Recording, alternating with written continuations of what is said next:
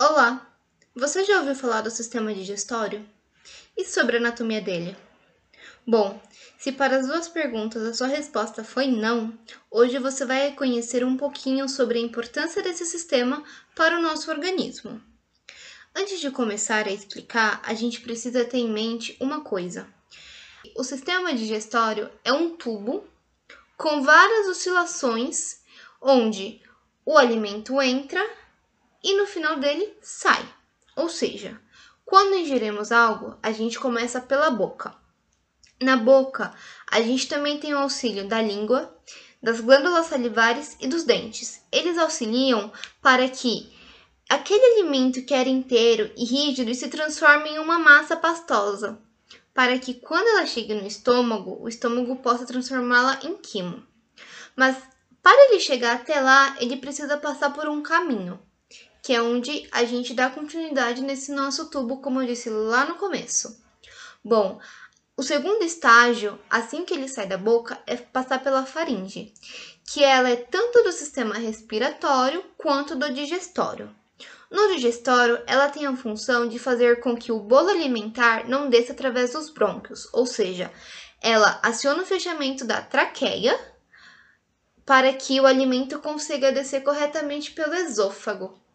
O esôfago, ele realiza movimentos peristálticos, ou seja, é como se fossem diversas ondulações, fazendo com que o alimento desça até o estômago. Pode ser de forma rápida ou de forma mais devagar, dependendo da consistência em que o alimento chegou à sua boca. Bom, quando chega no estômago, para que seja transformado em quimo, é necessária a ajuda do suco gástrico. Ele é um suco ácido produzido pelo estômago para que aquele bolo alimentar se transforme mais líquido. Ele se transforma em uma massa mais leve, onde no duodeno, que é a primeira parte do intestino, vai começar a acontecer a absorção de todos os nutrientes necessários.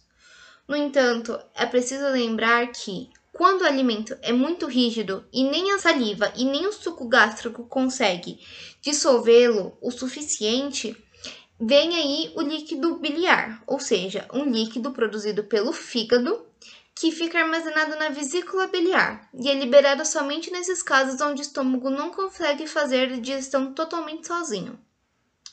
Bom, passando dessa fase, o quimo vai entrar no intestino delgado. O intestino delgado ele fica responsável por absorver mais ou menos 90% de todos os nutrientes que acometiam aquele alimento. Ou seja, ali tem é, a retirada de ômega 3, vitamina D, proteína, fibra, enfim, tudo que o nosso organismo precisa e que estava presente no alimento. Saindo dessa parte, ele começa a ir para o intestino grosso, é onde vai ser o estágio final da nossa digestão. Ou seja, quando ele começa a entrar na primeira porção que a gente denomina seco, a gente encontra um pequeno órgão chamado apêndice. Ele é um pequeno órgão que vai ajudar a gente na regulação da flora intestinal. Por quê? Porque muitas vezes ingerimos alimentos da qual contém micro-organismos que são maléficos para o nosso intestino. Sendo assim, isso vai atrapalhar totalmente o processo de digestão. Então, a apêndice libera microorganismos que podemos considerar bons para que essa flora seja regulada e todo o processo de digestão aconteça em seu fluxo perfeito.